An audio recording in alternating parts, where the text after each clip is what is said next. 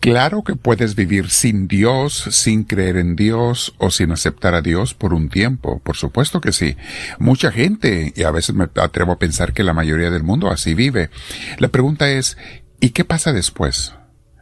¿Qué viene después cuando te pongas a reflexionar o cuando llegues al final de tus días? ¿Qué sigue? ¿Qué va a pasar? ¿Cuál es el sentido de la vida? ¿Para qué estamos aquí? ¿A dónde vamos? ¿En qué va a terminar todo lo que hago, lo, todas mis ambiciones, mis planes y proyectos, realizados o no? ¿En qué termina? Mis hermanos, una vida sin Dios es una vida sin sentido y siempre termina en desolación, por la misma razón. Vamos a meditar sobre esto el día de hoy, mis hermanos. Te invito a que te sientes en algún lugar, con tu espalda recta, tu cuello y tus hombros relajados. Pídele a Dios que te llene de su presencia. Dile, Señor, ven a mí, te lo pido. Dame tu Espíritu Santo, pues sin ti no puedo hacer nada bueno, mucho menos orar o tener una reflexión. Lléname de ti, Señor, te lo pido. Hazme sentir tu gracia, quiero también obedecerte, ser totalmente humilde y abandonado a ti. Bendito seas, Señor Dios nuestro. Con mis hermanos te doy la gloria que tú te mereces y te decimos todos juntos, Gloria al Padre, Gloria al Hijo, gloria al Espíritu Santo, como era en un principio, sea ahora y siempre, por los siglos de los siglos. Amén. Bien, mis hermanos, el tema de hoy se llama ¿Por qué terminan desolados los que abandonan a Dios? Sabes, Dios no te castiga cuando tú lo abandonas.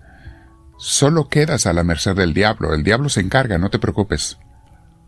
Cuando la gente abandona a Dios, Dios los abandona a ellos, porque Dios no obliga a nadie a estar con Él. Dios no necesita castigarlos. Ellos se castigan solos porque quedan en las garras del diablo. Dios no puede proteger a las ovejas rebeldes del lobo, no las puede proteger cuando se van de su rebaño. El lobo, o sea, el diablo, se encarga de destruirlos porque no tienen protección. No tienen al pastor para que los defienda y poco a poco se los va llevando hasta que los hunde y los destruye. Hay otra categoría de ateos prácticos. Ateo práctico es aquel que dice que cree en Dios, pero en la práctica vive sin Dios, no tiene Dios, no lo sigue, no lo obedece, no lo, no lo acude a una iglesia donde pueda servir el, el plan de Dios, servir a los demás, aprender y crecer. Ese es un ateo práctico. Eh, y también algunos que van a la iglesia pero no viven sin Dios toda la semana son ateos prácticos. Entonces hay una categoría de ateos prácticos que es la de los que no deciden abandonar a Dios, sino solamente deciden darle la espalda. Voy a explicar. Recuerdo hace años que fui a una fiesta donde prácticamente conocí a todos los que estaban allí. Entré saludando a las personas, este, uno por uno, eh, me los iba encontrando, los saludaba, pero había una persona que no me quería mucho en la fiesta. Cuando me divisó que yo iba llegando, a la distancia me vio, yo le vi también y se volteó dándome la espalda. Cuando llegué a donde estaba esta persona, no volteó, siguió dándome la espalda, a pesar de que los que estaban a su lado me saludaron muy amablemente.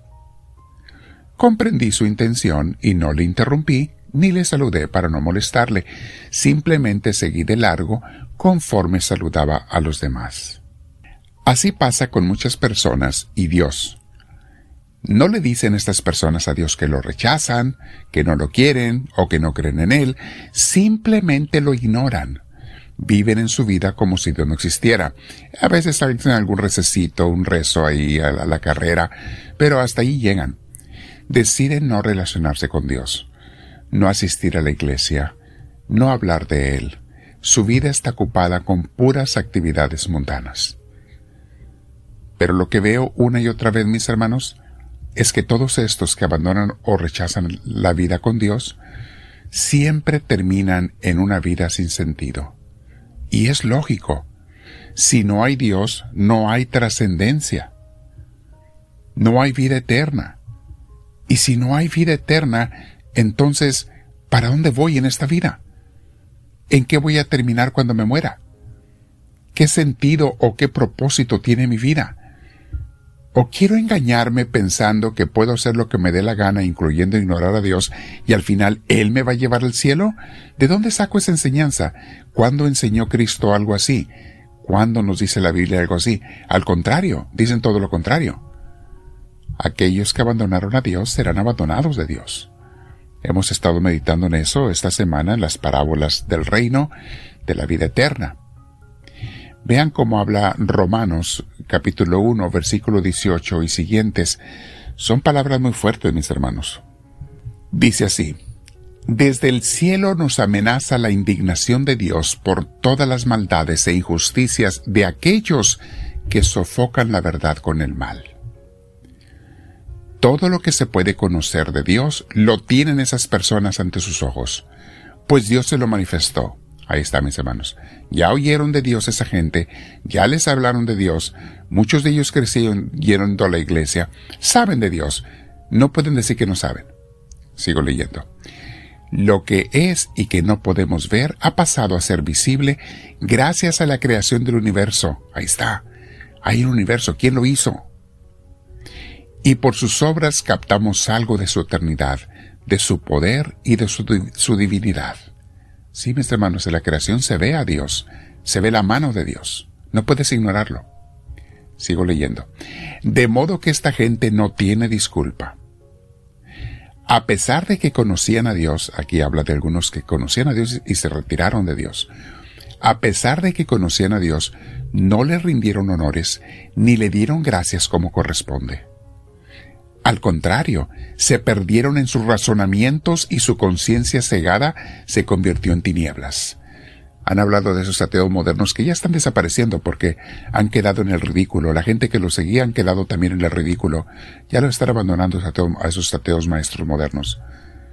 Dice, se perdieron en sus razonamientos y su conciencia cegada se convirtió en tinieblas.